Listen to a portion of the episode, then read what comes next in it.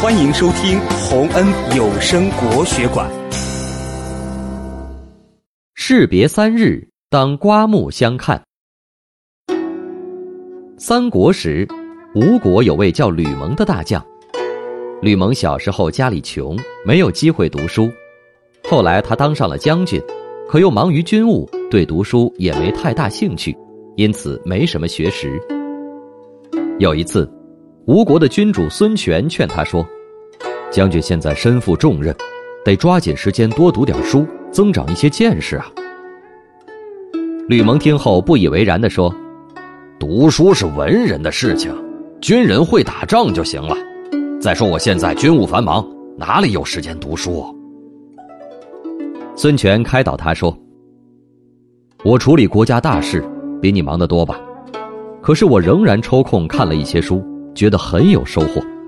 当年汉光武帝在带兵打仗时还坚持读书呢，你怎么就不能抽点时间读书呢？听了孙权的话，吕蒙觉得很惭愧。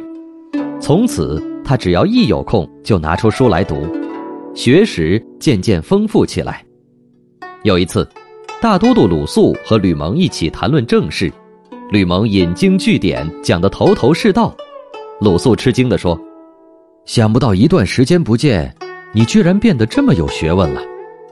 以前我以为你只不过会带兵打仗罢了，现在才知道你学问渊博，见解高明，再也不是以前的那个吕蒙了。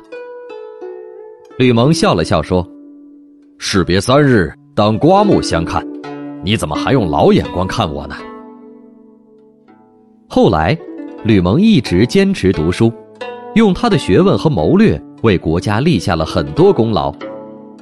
士别三日，当刮目相看这句话也慢慢流传开来，被人们用来称赞那些在短时间内取得了很大进步的人。